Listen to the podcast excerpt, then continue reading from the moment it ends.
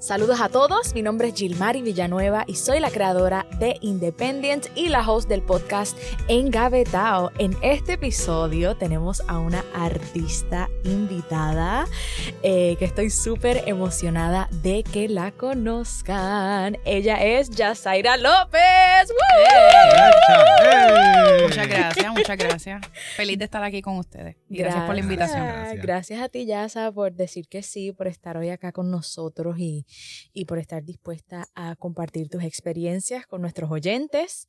Eh, pero además de Yasa, sé que le habíamos dicho que en esta segunda temporada íbamos a traer de vuelta a los otros hosts invitados y por aquí me encuentro con... Obviamente estoy yo, el co-host, Genuel. Yo, obviamente yo nunca me despego, o sea, yo siempre estoy aquí, pero salió, no de retiro, ya estaba, estaba ocupada. Ajá pero ya, ya se desocupó y volvió nuestra amiga, nuestra querida, nuestra Toro, Adiaris. ¿Cómo estás? Yo pensaba que esto de estar ocupado era el papel de Jesús.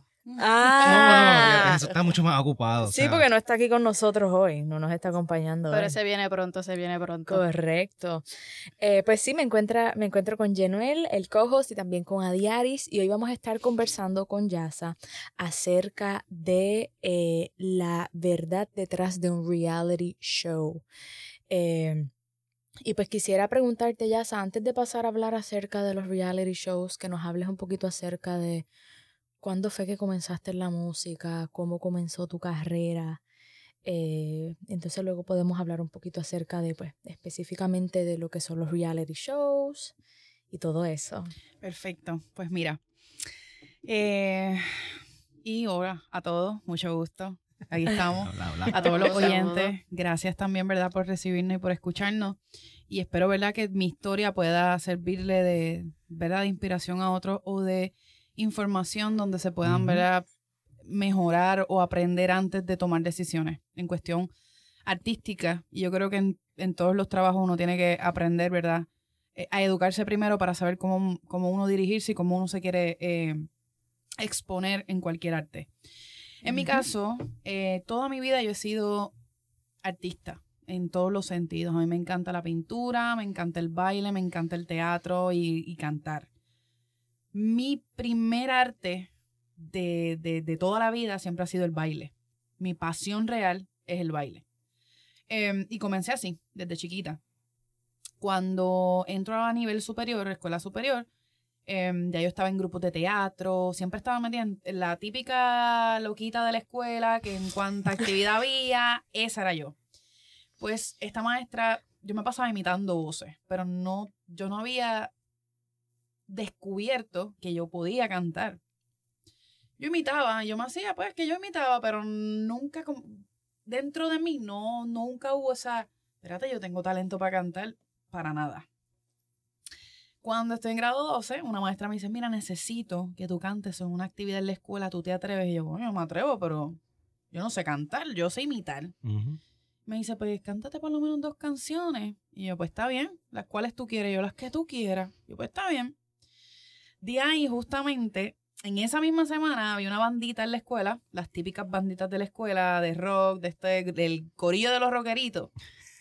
Pues yo no era de ningún band, pero yo era, la high. Tú eras de esa, tú eras de esa. Yo también, yo también. Yo creo que todos hemos pertenecido a cada grupito, no sé. Yo era hippie, yo fui rockera, yo fui de todo, la estofona, de, de todo desertora escolar, todo, en todos lados yo estaba. Este, pues esta bandita, como eran panas, me dicen, ya tú te atreves a audicionar, yo pues dale, y empezamos a, a practicar en la cancha. Me dice, ya tú cantas, y yo, ya voy a cantar yo. Y en la actividad de la escuela canté con música en vivo. O sea, papi, porque mi estreno fue a otro nivel. Cinco estrellas. Sí. Todo música en vivo. Todo nada, eso, estaba, eso, iba a decir. Literal. Y te digo algo, yo he hecho de todo. O sea, yo he bailado, yo he actuado en la escuela, pintaba y toda la cuestión. Pero el miedo que te da cantar es, otra, es extremo el miedo que yo sentía en ese momento, y más en la escuela, que tú sabes que te acaban y te destruyen, el más pana te va a destruir si tú la cagas. Entonces te sale un gallito, dices una palabra mal, se te olvida la estrofa. Sí, a mí cuando uno canta están pendiente a todo, a todo. y los tiempos. Una vez, una vez yo, haciendo una pausa bien gracioso, una gente graciosa y está en grado 11. Yo había entrado a un colegio de casualidad. no, bailé y me perdí en el baile. La mitad del baile lo vi. Hice un solo de lleno allí. Hice un solo de lleno. Ya yo no pude ni escuchar la canción. Mira, por lo menos te perdiste. Yo estaba en un talent show de la escuela y yo tenía un bustiel ahí que yo no sé por qué las nenas, que tú sabes, para esos tiempos, la vestimenta, buscar la vestimenta al grupo de baile, eso era súper entretenido. ¿Pero qué escuela tú pues se antojan de se antojan. De usar unos bustiel ahí que la directora cuando nos vio con esa vestimenta casi se muere y a la única pensuaca que se le abre el bustiel en pleno baile fui yo. Ah, qué lindo. Ahí al frente de la cancha de la escuela, so, yo flasheé a todo el mundo allí. Eso es Dios me ha dado una señal de que tú ibas a ser estrella y que nadie te podía olvidar. Literal, yo recuerdo que yo di una vuelta que no estaba en la coreografía, yo me subí el bustiel ese, después yo me fui para el baño a llorar y todas las nenas, Gilmari, pero no lloré yo. Sí, porque a nadie se le vieron las teclas, ¿verdad? Yo fui la única. ¿Sabes cómo yo matice? Fíjate, ahora que ella dice eso, yo me molesté cuando yo me perdí, me fui como para el segundo piso del colegio bien molesto. Pero para ese tiempo, yo no sé, si me imagino que no, pero para mí, obviamente, ya estaba Facebook y yo cogí puse un post, ah, aunque me perdí en el baile, estoy enamorado de ella. Y desvié la atención, no, de verdad, era, en verdad era un, era un tramo, porque me iban a quemar en la escuela de que me perdí. Pero como dije que estaba enamorado de alguien, ah. la atención se fue para el ah. chisme de que a mí me gustaba es alguien. Que, vuelvo y te digo, ustedes cuando están contando su historia, ustedes están dirigidos a lo que están haciendo. No, definitivamente. que iban a ser artistas, no importa qué. Literal. Pero mira, no, no desviemos, no desviemos. En ese estreno. A mí no me pasó algo tan peligroso, pero gracias a Dios.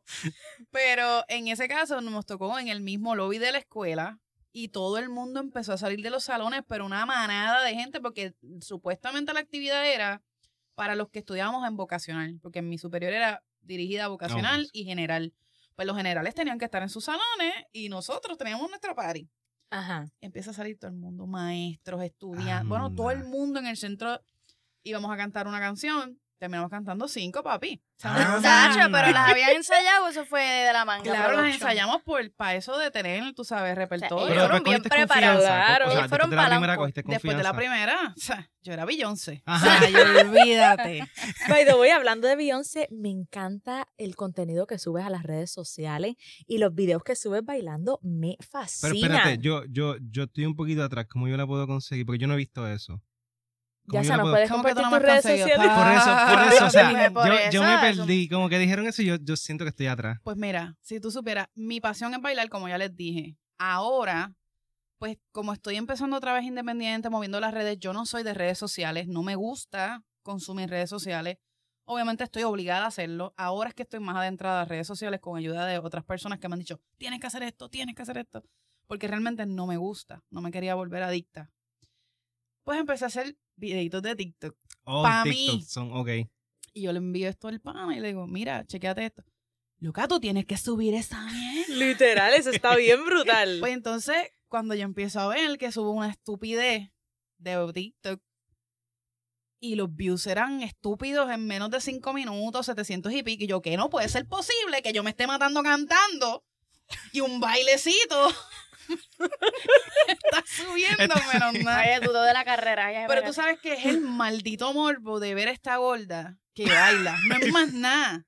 Yo estoy más que segura que es eso. Pero tú bailas bien brutal. Tú bailas ya brutal. Yasaira. Ajá, mi nombre completo. Okay. Yasaira López 7. En TikTok.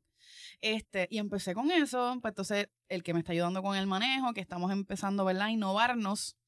Este, me dice, tenemos que sacar un día de la semana, y tenemos que hacer como 7, 8 TikTok, porque tenemos que tener esto un backup. Porque cuando no, cuando no podamos, porque en esta semana ha sido dura para nosotros, este, en promo y entrevistas y cuestiones, no tenemos tiempo. Entonces sacamos un día para poder crear contenido, que otro de los consejos que le damos a todos los que están comenzando en esta carrera, tengan mucho contenido y guarden todo, porque ahora mismo yo quiero hacer unas cosas importantes de mi pasado y yo por no no lo guardado. Usar. Ah. Em, yo no grabo nada. Yo me disfruto lo que estoy viviendo. Si ustedes vieron cuando yo llegué, yo no grabé nada. el equipo es el que me dice, mira, vamos a grabar esto. ¿Tú te crees que yo pienso en grabar? Yo me vivo el, momento. Que no es malo, pero para efectos de uno tener una historia, pues tiene que tener contenido. Definitivamente. Y nada, así surgió. Así que entra y si quieres hacer un TikTok de no lo tenemos para subirlo también. es buena.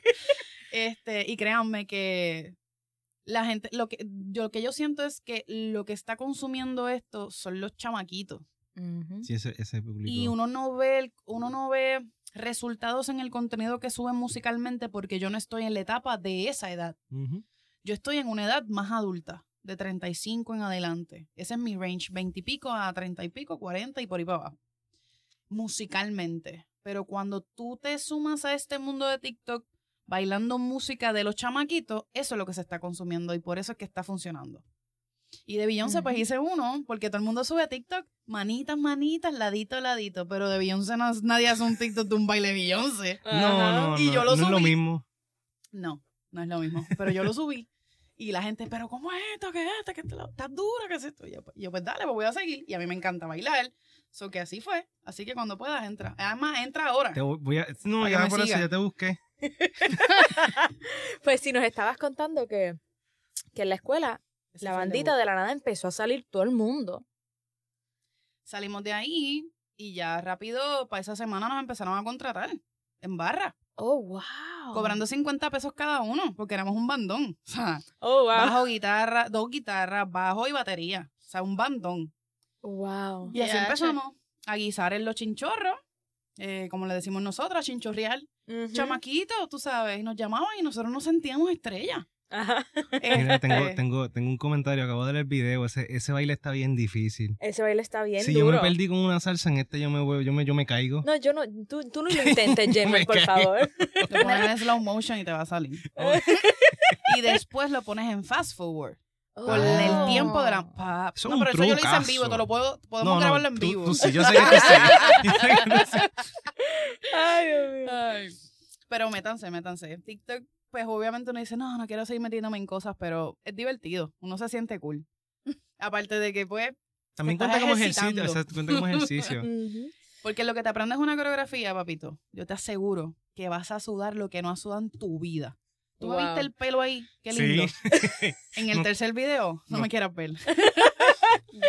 este, pues te quería preguntar, Yasa. Eh, una vez tú comienzas a, a desarrollarte más como cantante en la industria de la música, ¿Cuándo fue que tú decidiste ir a un reality show? Y en ese momento, ¿qué tú pensabas acerca de que era un reality show y que tú estabas buscando sacar de esa oportunidad?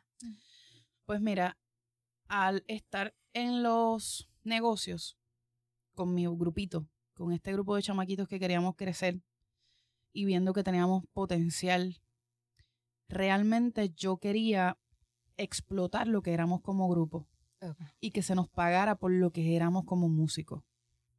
Pero nos minimizaban por ser chamaquitos. Mi intención principal siempre fue que me reconocieran para que me pagaran bien. Así empezó mi historia. Yo quería entrar a un reality para que mi equipo fuéramos a cualquier lugar y nos pagaran lo que nos merecíamos, que es la realidad. Obviamente cuando uno está nene, pues uno dice 50 pesos, un millón de pesos para uno. No pagábamos nada. Pero cuando tú vas creciendo y, viendo y conociendo y viendo que otros sí y tú no, y tú estás haciendo un trabajo heavy. No, y como una vez hablamos en este podcast, el equipo no vale 50 pesos. El equipo no vale 50 pesos y nosotros llevábamos nuestro, nuestro propio equipo de sonido. Más todos los eh, instrumentos. Más todos los instrumentos, más los ensayos. Incluso hicimos un concierto en un estacionamiento de uno de los negocios que nosotros tocamos en el barrio mío y nosotros hicimos nuestra propia escenografía, nuestra propia tarima, nuestras luces. Las luces se movían con mi pie. Uno de los, uno de los, es que eso está bien cabrón y nunca lo había contado. Pero qué bueno que fue aquí. Eh, en este, y podemos ir, si en algún momento dado quieren hacer algún videíto y darse un road trip en Naranjito, pueden chinchorrear chévere. Así que pueden subir. yes. El baterista creó un cajón de tres luces, o cuatro, no recuerdo, y cada luz tenía un switch y para yo poder cambiar las luces porque no teníamos chavos para buscar uno de control, ni un tipo que bregara con luces. Yo era la que cambiaba con los pies clap y la escenografía era más alta. La banda se llamaba Luna Agria. Yo había hecho una escenografía en cartón pintado a mano que era de esquina a esquina la tarima, que era más alta de la tarima para que las luces se vieran por dentro de la tarima y yo cambiando las luces con los pies. El switch el baterista me decía rojo, clap, y yo le daba. Ah, verde, clap. Qué y no te estoy mintiendo. Así que así empezó la historia. Y decidí entrar a un reality show a audicionar porque todo el mundo me decía que tenía una voz bien grande, que brutal, tú cantas brutal, sin ningún tipo de conocimiento de música porque no había estudiado nada. Todo fue así, orgánico y en la calle. Y decidí entrar a audicionar a las realities para eso mismo, para yo poder salir de ahí y que donde quiera que yo me parara, me pagaran por lo que yo tenía como equipo. Y de ahí empezó la historia de los reality. Okay. ¿Y esa experiencia cómo fue? Esa primera experiencia. La primera experiencia de audición, te voy a contar desde el principio, fue Objetivo Fama. Siempre, nunca pasaba la primera ronda. Nunca. Fui tres veces. Y esas tres veces nunca pasaba. La cuarta ocasión fui de la misma productora de Objetivo Fama. Hicieron una producción que se llamaba Yo Canto en Telemundo. Ya hace 10 años para 11, creo, ¿verdad? Y audicioné con la misma canción que audicioné Objetivo Fama. Y pasé. Increíblemente. Y de ahí empezó la historia. Ahí empezaron a conocerme más. Eh, llegué a la final, quedé cuarta finalista, pero la experiencia fue increíble, tú sabes. El, el, el pasar todo ese proceso, siendo como era, porque también en los reality buscaban antes más físico que, que un talento. Sí, me imagino que te querían moldear y, y ok, tú te tienes que vestir así, eh, tu pelo va a ser así. No tanto, no tanto em, en cuestión de estética. Ok. Eh, o ropa o zapato o peinado. Era más el físico, tu cuerpo. Tú llegabas a otros niveles en algunos realities, que tú, tú lo sabes, em, porque te vieras bonita o porque fueras flaca. Mm, ahora está cambiando esto. Ahora, mientras más curvy tú eres, más bella te ves. Y ahora la que era flaca quiere tener de más. Que todo ha ido cambiando, pero para ese tiempo, en aquellos días, pues sí era un poquito complicado entrar siendo gorda. Yo logré quedarme. Yo fui la única mujer que quedó en esa, en esa final. Y eso me hizo sentir que yo podía ganar en cualquier lado. En ese reality específicamente fue que aprendí a tener más seguridad y más confianza de mi talento, porque todo el mundo se sentía intimidado cuando yo cantaba, pero tú no lo notas hasta que se acaba el show y te dicen, yo, es que tú, es que al lado tuyo. y ahí fui empezando a crear un poquito más de confianza con un montón de miedo. Después de ese reality, audicioné para Va por ti, que fue el que gané en México, y ese sí yo lo estaba buscando. Yo le decía a mi familia, yo le decía, yo necesito un reality que sea bueno y que trascienda. Porque obviamente yo canto fue bueno, pero fue local. Yo quería algo más internacional para moverme más y que me pagaran más por mi show. A todas estas yo sigo pensando siempre que el reality es un talent show. Esta es mi mentalidad. Y se lo digo a todos los que están escuchando, mi consejo. Esto es un talent show donde te van a dar un premio y luego de aquí tú tienes que saber qué es lo que vas a hacer. Aquí no es que tú vas a entrar a un reality show y toda tu vida está hecha. Eso es mentira. Sí, ya mañana voy a ser súper famoso y me van a escuchar en todos lados. Y yo sabía desde un principio que un reality show no te hace como artista. Te ayuda para que te conozcan, pero no te hace como artista. Y siempre tuve eso en mi mente. Y te lo juro por mi hijo que nunca entré a un reality pensando que yo iba a ser una estrella. Yo siempre pensé pensando, eh, pensando y buscando el reconocimiento de los productores para que me pagaran lo que yo me merecía. Que creo que eso me ayudó mucho. Porque, Jill, tú conoces a muchos que han salido de reality que se han querido suicidar. Correcto. Que no hacen nada con su vida porque pensaron, y esto no es chiste. O sea, yo tengo amigos que se quedan en esa página y no la pasaron. Sí, que se quedan con esa movida de, yo me voy a pegar y me van a hacer la vida y voy a y cuando termina no siendo una realidad, pues Ajá. o sea, se estrella. Incluso de mi primer reality que yo participé, en mi caso, que esto es un pasado que casi nadie lo conoce. yo estuve desde los 12 hasta los 18 años brincando de un reality a otro. Estuve en la banda, de la banda The X Factor. Después de eso brinqué para la Voz Kids. Después de la Voz Kids brinqué de un montón de reality shows y todavía hoy día, de los compañeros que audicionaron conmigo, han pasado cinco años y ellos siguen poniendo el mismo video de audición una y otra vez. Y es como que no lo superan y no se dan cuenta que, que realmente los reality shows, tal y como tú dices, no te van a convertir en una superestrella. Quizás te den varias herramientas, incluso los contactos que yo logré hacer eran hasta de las personas que estaban backstage, porque ni los mismos productores del, del programa, porque ellos lo venden lamentablemente lo venden como si fuera, no, una gran oportunidad de convertirte en una superestrella. Pero la realidad es que eso es un programa de televisión que lo que está buscando es ratings. Lo que ellos están buscando son ratings, son números de televisión. Que es totalmente diferente a lo que está pasando en la industria de la música. Pero es que, vamos a ser honestos. Yo no puedo echarle la culpa a un reality show de mi desgracia como artista o de mi frustración como artista. Para tú entrar a un reality show, tú tienes que estar claro de que este es el negocio que tú quieres entrar. Uno. Dos. Tú tienes que, obviamente, tú eras una niña. Yo ya yo entré ya viejita, no tan viejita, pero tampoco. Sí, que ya, tú tenías, ya tú tenías tu experiencia ya de decir que claro, de, la, calle. de la calle. Yo te soy sincera, si yo no hubiese tenido esa experiencia de la calle, barra y cocotear con jefe, de que tú me tienes que pagar y no te paguen, o sea, yo vengo de un lado bien oscuro. Y como hablamos, eh, hemos hablado Jill y yo en, en, una ocasión que pudimos hablar, este, el dueño de ustedes, cada uno tiene su negocio.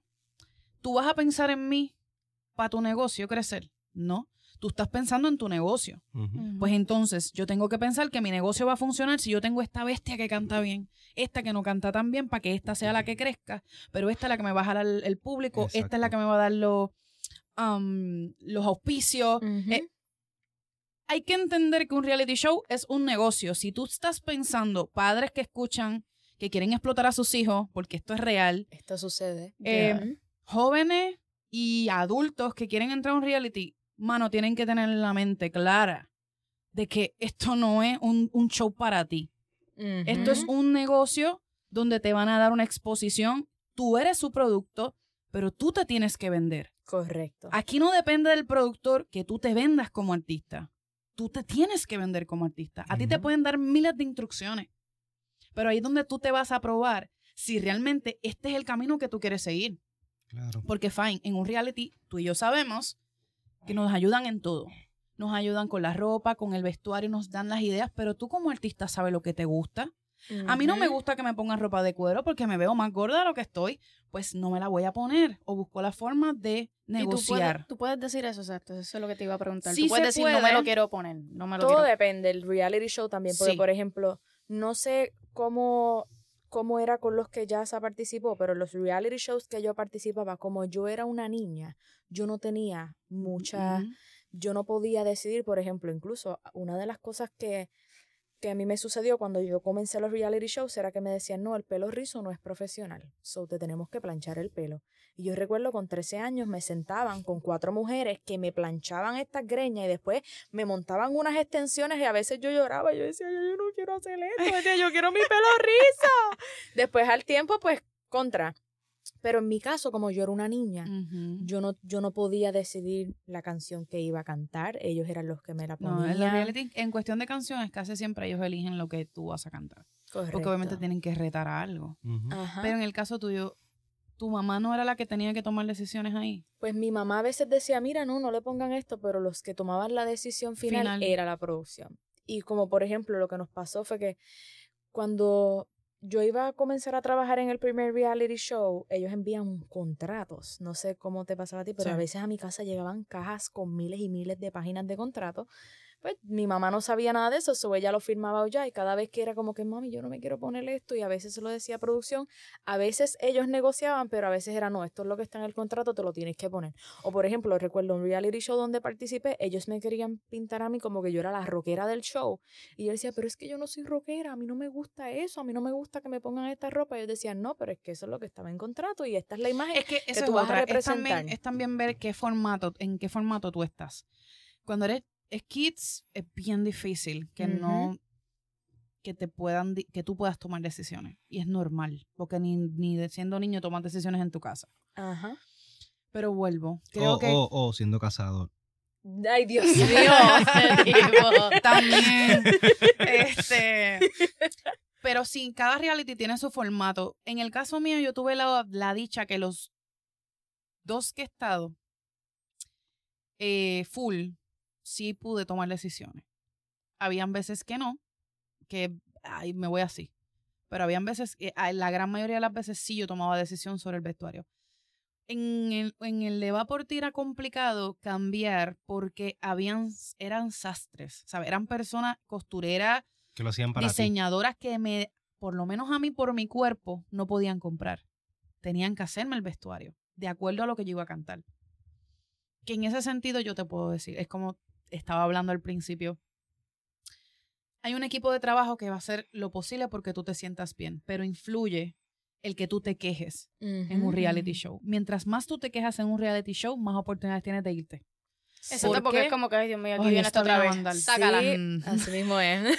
Nos está costando muchos chavos, porque ahora mismo, en mi caso, que mi ropa había que hacerla toda. Yo decirle, no, no quiero eso hoy. Hoy, que mañana es el show. Sí, eso es. Mana, perdón. Este, me acordé de la mesa. Eh, mano, es como, tú no sabes cuánto le están pagando a esa diseñadora, cuánto van a invertir, porque la producción puede decirte, sí, vas a hacer, pero este es el presupuesto que hay. Ellos van a utilizar los materiales que, que puedan, que se parezcan un poco al original, pero van a usar lo mínimo porque no es el presupuesto. O sea, eh, hay un juego, ¿sabes? Uno no puede pensar ni en la producción, pero tampoco puedes pensar que la producción te lo va a hacer todo. Y tú la vas a pasar súper bien ahí, tú vas a sentirte que tú eres la mega estrella porque la producción se encarga de eso. Se está encargando de todo. Pero cuando tú sales de ahí, tú tienes que saber que esa producción no va a estar detrás de ti. Correcto. Que no importa cuál sea la producción, te pudieron haber tratado mal, te pudieron haber tratado bien. Cuando salgas, tienes que entender que la carrera es tuya. Que nos duelen cosas dentro, sí. Que nos manipulan, sí. Pero al mismo tiempo aprendes yo no me arrepiento de los realities que he ido. Sí, para la, ¿verdad? Para la gente que, que, que te ve, yo creo que el daño más grande no lo hacen a veces muchas personas fuera de que dentro del, del programa o de la producción. Como tú dijiste, Jill, yo, al igual que tú, hice muchas conexiones con la producción de adentro, camarógrafo, o sea, y eso es lo que tú necesitas tú necesitas entrar a un reality para hacer contactos, para dar una buena impresión. Y te tienes que olvidar de qué es lo que va a pasar dentro de ahí. Tú tienes que ir mentalizado de que tienes que tú proyectarte bien, que tu voz sea lo que llame la atención y que no haya manera de que te puedan sacar tu actitud positiva aunque te estés muriendo por dentro. la madre. O sea, y me yo soy una mujer demasiado problemática. Y no problemática, sino que soy demasiado intensa y yo te voy a decir las cosas si no me gustan. Y yo me tenía que tragar cosas. Por el, por, porque yo necesitaba quedarme ahí hasta lo último. Porque yo quería ese espacio. Y a veces tú tienes que tragar. A veces tú quieres una canción y, el, y este pana tuyo que, porque uno siempre hace amistad, que eso es otra, la convivencia es otra cosa. Sí. yo soy bien pana de todo el mundo, pero yo sé quiénes no son los que son los que están al lado tuyo, tú sabes quiénes están y quiénes no. Yo, por lo menos, yo absorbo de todo el mundo y sé lo que voy a utilizar de cada quien. Em, tuve una vez que yo quería una canción y esta persona estaba en lo mío y me la quitó. Y te dan ganas de matar. Pero te la quitó, o sea, literal. Sí que dijo, yo, esa es mía. Desde el primer día yo dije, esta canción yo la quiero cantar, la voy a cantar. Y obviamente todo es por, por las galas, por las etapas que vayan en el programa. Y ahí por lo menos en el Va por ti, habían retos. Por ejemplo, había una canción de ranchera que tú tenías que hacer en jazz o en pop. Y ese era el juego, saber, que, saber si tú eras duro de verdad y podías caer parado en cualquier género. Y a mí me gusta eso. A mí no me gusta que me pidan canciones. No sé si, si les ha pasado que te dicen, ¿qué canción tú te sabes? Tú te sabes miles, y te pero no encuentras la canción correcta. Vamos a audicionar. ¿Con qué voy a audicionar? Tú sabes que cantas brutal, pero ¿con cuál voy a audicionar? O sea, todo el mundo pasa eso. Pero para cerrar en, cuestión de, del reality como tal, importante, creo que antes de tomar una decisión así, tienes que estar consciente de qué es lo que tú estás buscando. Porque si tú quieres ser famoso, pues no va a suceder si no trabajas por eso. Y para ser famoso, o haces una estupidez para irte viral, o haces un buen trabajo para que permanezca. Esa es mi única, ¿verdad? Mi única visualización de un reality. No lo vean negativo, pero sí tienen que ser precavidos. ¿Sabes? Tú tienes que saber por dónde sí, porque, por ejemplo, si te vas a hacer famoso por una estupidez, pues ya la gente te va a conocer como que fuiste tú el que hizo esa estupidez. Tú te tienes que mantener haciendo estupideces. Porque eso es lo que te va entonces mover a ti como, no con lo que tú quieres, a menos que, ¿verdad? O sea, tú tengas un plan ya Digo, también puede ser que, lo que pasa es que, que diste un, entre comillas, ¿verdad? Un hit o un palo o algo una vez y ya. Lo que llaman los One Hit Wonders. Pero volviendo acá a lo de los reality shows, estoy totalmente de acuerdo contigo, Yasa. Incluso yo le debo muchísimo a los reality shows donde trabajé y no me arrepiento de nada. La mayor parte de la gente que me sigue a mí hoy día me conocieron por medio de un reality show porque sinceramente te da una exposición que es muy difícil de conseguir. Te ofrece una exposición, te presenta a unos mercados que es muy difícil de conseguir y en cierto punto se le saca mucho provecho como dijo Yasa, uno hace muchas conexiones. Muchas de las personas que yo conocí desde que tenía 13 años todavía hoy día están súper pendientes de lo que yo estoy haciendo. la otra vez fui a los Grammys a entregar un premio y, y un productor me contactó y me dijo, ah, mira, te voy a conectar con esta otra persona, como que y también es muy importante, muy importante lo que tú mencionaste. Así uno se esté muriendo por dentro, siempre sonrisa, conectar con todo el mundo. Mi mamá, algo que yo le agradezco mucho a mi mamá es que ella me decía, mira, si terminas un ensayo temprano, no te vayas y te metas en el cuarto del hotel aunque estés cansada. Sal, conoce a la gente, habla, eh, eh, haz conexiones, conecta. y eso era lo que ella hacía. Es un negocio de relaciones. Claro, al igual que el negocio de la música, los reality shows también es igual. Y, bueno, no, del entretenimiento como tal son relaciones. Correcto. Eh, todo. Y y pues sí, justo eso era lo que ella hacía. Si yo estuviera súper cansada, yo me iba y conectaba y conocía gente de diferentes países y conocía a los productores, los camarógrafos. Em, pero es una experiencia increíble. Y también cuando uno está, cuando ponen a todos los participantes a vivir en un mismo hotel, eso es un dramón, literalmente. Sí. sí, ahí pasan muchas cosas, como que es bien intenso. Pero, pero... ¿sabes qué es lo más frustrante para mí? Mi experiencia y no quiero sonar anti Puerto Rico, pero los peores compañeros son de tu, propio país. Mi peor experiencia fue con una muchacha de aquí. Pero que nos estaba mirando como, Te estaba mirando como una competencia y te, te, tiraba tierra. Todos, todos me veían a mí como competencia cuando yo entré. Y eso me lo decían. O sea, no lo estoy diciendo por creerme nada. Cuando yo llegué allá, todo el mundo me decía, es que tú eres la que vas a ganar. Tú eres la que vas a ganar. Y yo, sé que tengo talento, pero uno siempre tiene la inseguridad, que no está que tú no sabes qué es lo que va a pensar, porque a lo mejor el productor, porque ya tú vienes manchado mentalmente de que un reality va a ganar lindo. Yo estoy la gorda, yo no voy a ganar, porque es la verdad. Y yo llego y todo el mundo, tú eres la que vas a ganar. No, porque entonces tuve, yo seguía viendo, escuchaba, pero seguía viendo acomodos. Los acomodos, no, porque este tiene que estar aquí ahora, porque este hay que darle esta canción, porque... Y tú decías, jamás en la vida voy a ganar porque aquel es el que quieren que gane. No, y ya, estoy en, estoy, en México. O sea, Puerto Rico es una pulga. al lado de México. al lado de México. Y yo dije, eso no va a pasar. Pero esa compañera eh, hizo una mala movida em, en, en abrirse con fans.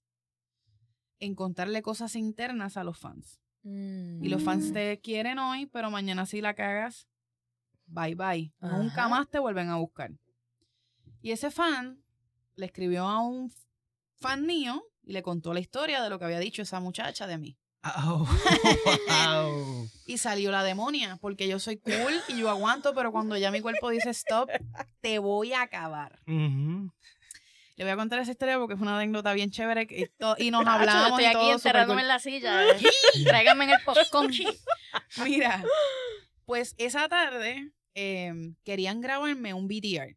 Que un BTR es lo que te ponen antes de tu cantar. Tu historia, si lloras, si te ríes, si pasaste el día bien o mal. Pues querían hablar del bullying. Y es un tema que está bien caro.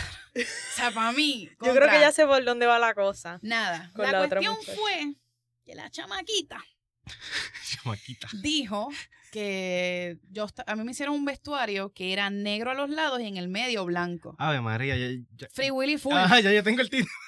o sea, ¿sabes qué es lo más doloroso? Que así era que me decían a mí desde chiquita en la escuela. en la escuela, sí. Oh, wow. Y yo dejé eso ahí. No, coño. Y, mano, yo me veía tan bella. Ese día me veía tan bella que a mí, yo no pensé ni en Free Willy, mano.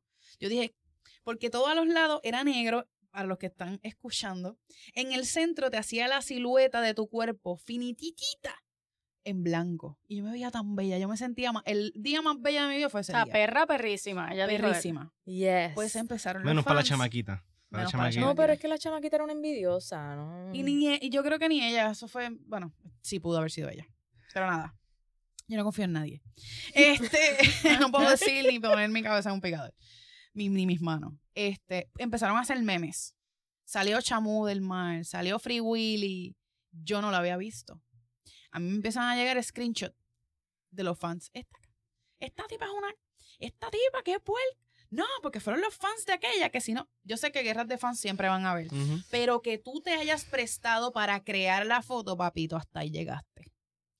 Cuando yo me enteré, me lo acaban de decir. Yo salgo a la azotea del lugar donde estaba, respiré, le di puños a todo lo que encontré, y no es mentira. Y las, las que trabajan con nosotros, las productoras que trabajan con nosotros, vieron que ya yo estaba a punto de asesinar a alguien. Justamente me toca mi BTR. Y yo estaba así. temblando, temblando. Que me van a preguntar. Pero yo en demonía. Y ella, tienes que relajarte. Y yo, no, aprovechame ahora para que tengas buen contenido. ¡Dios mío!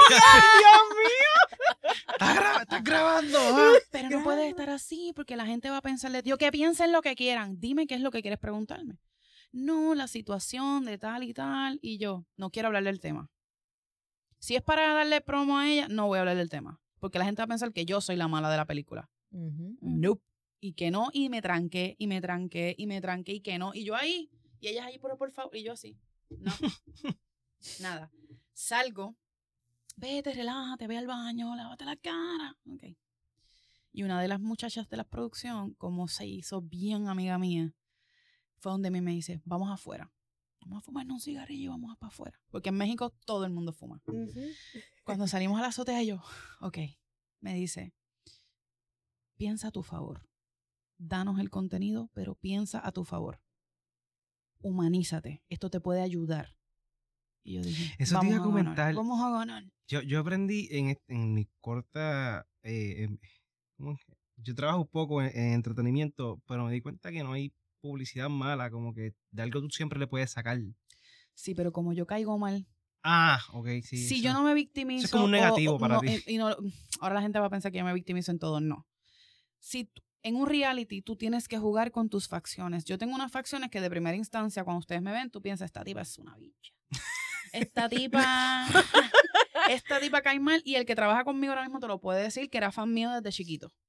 Y ahora trabaja conmigo y tenía ese temor de mí porque yo siempre he sido muy ruda por las cosas que me han pasado, mano. Yo he tenido que tener cuero duro.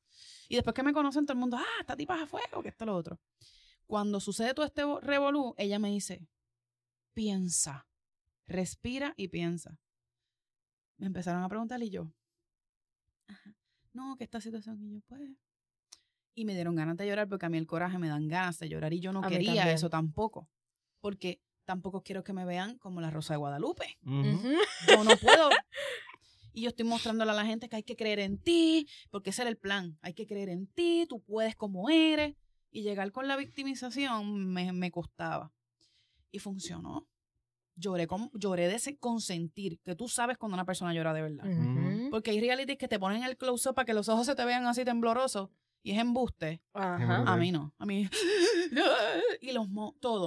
O sea, fue real. El coraje, el, haberme enterado ese mismo día, el obligarme a hablar de algo que no quería, porque tampoco quería destruir a otro compañero, porque esa no es mi manera de jugar. Terminó el BTL. Nos fuimos. Llega la hora de irnos y nosotros nos llevan en guaguas. Ay, sí.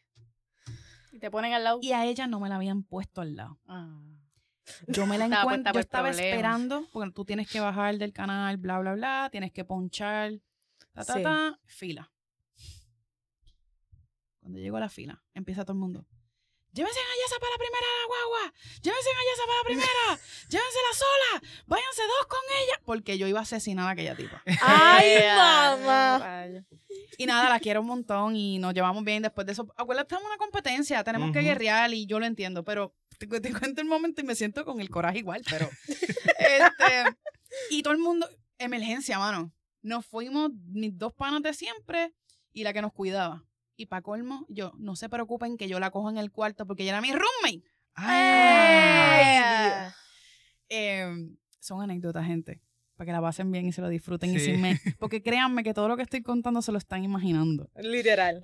La guagua, el cogí coge, así fue.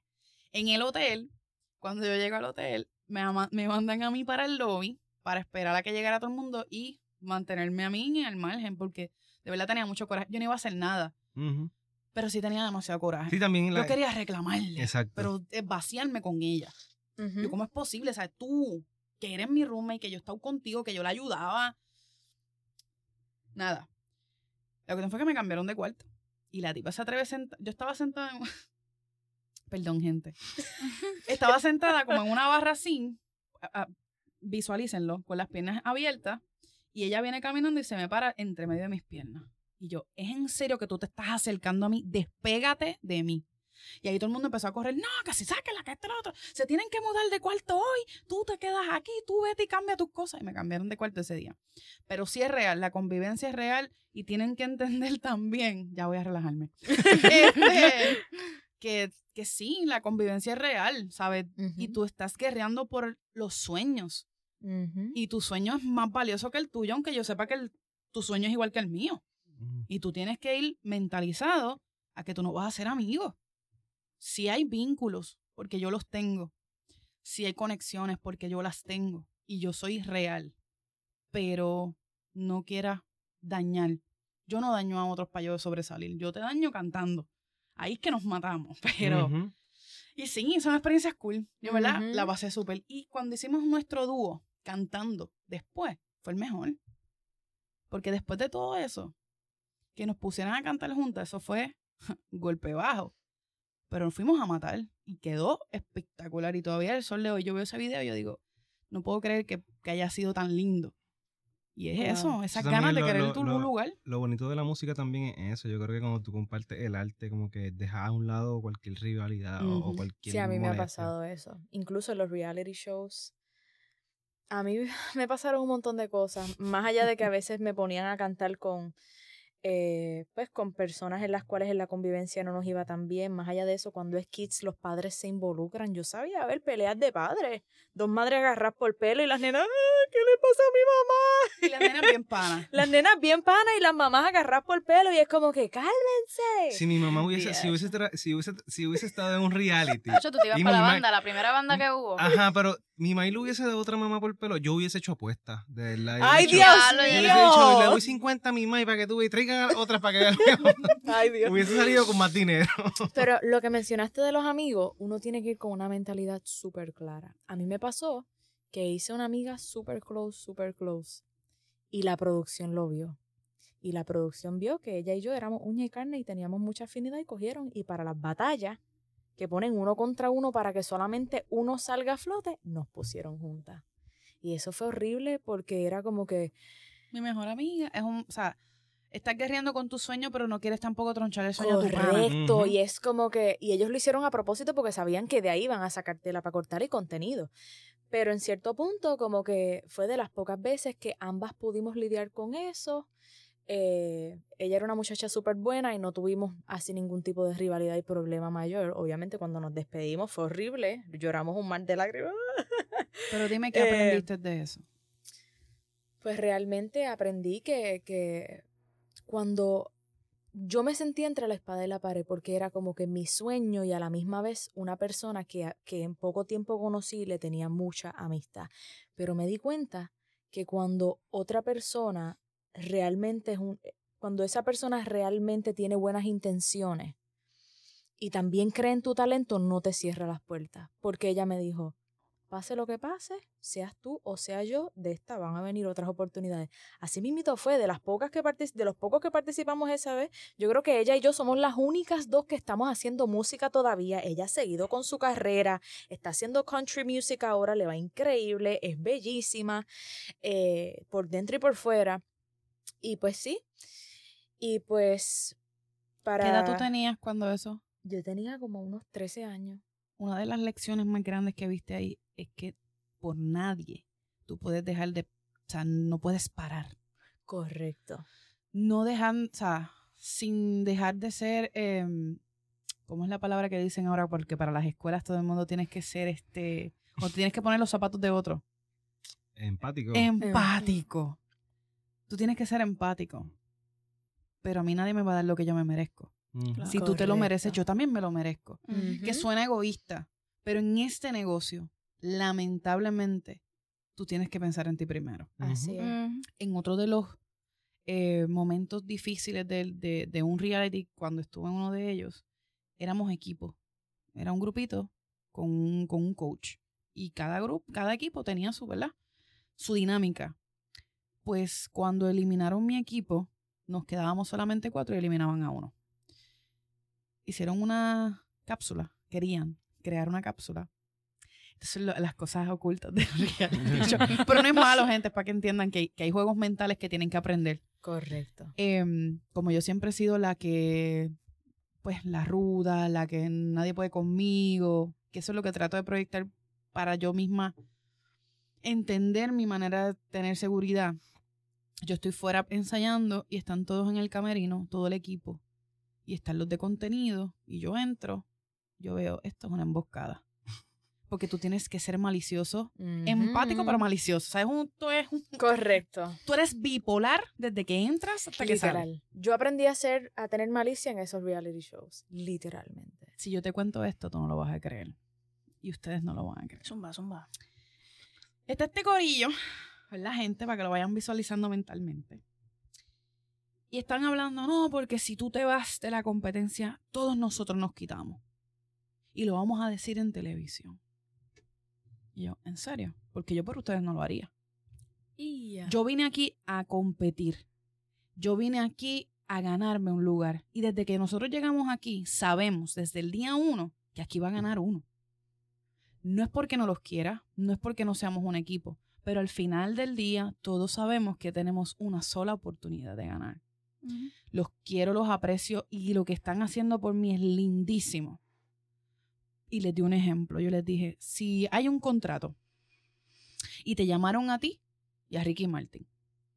Cuando tú ves que es Ricky Martin, tú le vas a decir a Ricky Martin, ay, tómalo porque es que tú te lo mereces más que yo.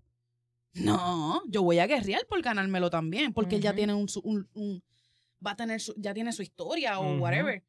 Tú tienes que pensar en ti. ¿Cómo tú me vas a decir a mí que por qué? nos vamos todos. Mano, no. No. Es, eso es, es, hasta irreal. Yo pienso que lo hicieron por una estrategia de desconcentrarme. exacto, y eso te, juega con mentalmente. Como una tú te pones como que rayo, estos son mis amigos. Si supiera. si supieran como la voz de. Sí, del... Ay, Dios mío. Ay, me imaginé la cabeza y todo del eso a mí me hizo guerrear más duro, ¿sabes? Darme cuenta de que, que nadie me iba, me iba a tratar de, de, de, sacar de mi, de mi norte. Y cuando salimos de esa reunión, estaba uno de los productores afuera y lo que hizo fue echarme el brazo y me dice, tú viniste a ganar. Que yo creo que si yo hubiese, sido, hubiese seguido el juego de ellos, si yo no hubiese tenido, si no me hubiesen pasado todas las experiencias malas que me han pasado y empezar como empecé, quizás no hubiese tenido la mentalidad de decir, no, espérate, que aquí ninguno me va a sacar de mi, de mi enfoque. Sí, te hubiesen sacado en teoría con, con esa emboscadita, claro. No, papi, no. Quítate tú para ponerme negativo. Te iban a, descarrilar. eso no se lo cree nadie. Eso yo lo haría por un hijo, pero por mi hijo. Pero por un sueño igual que el mío, no.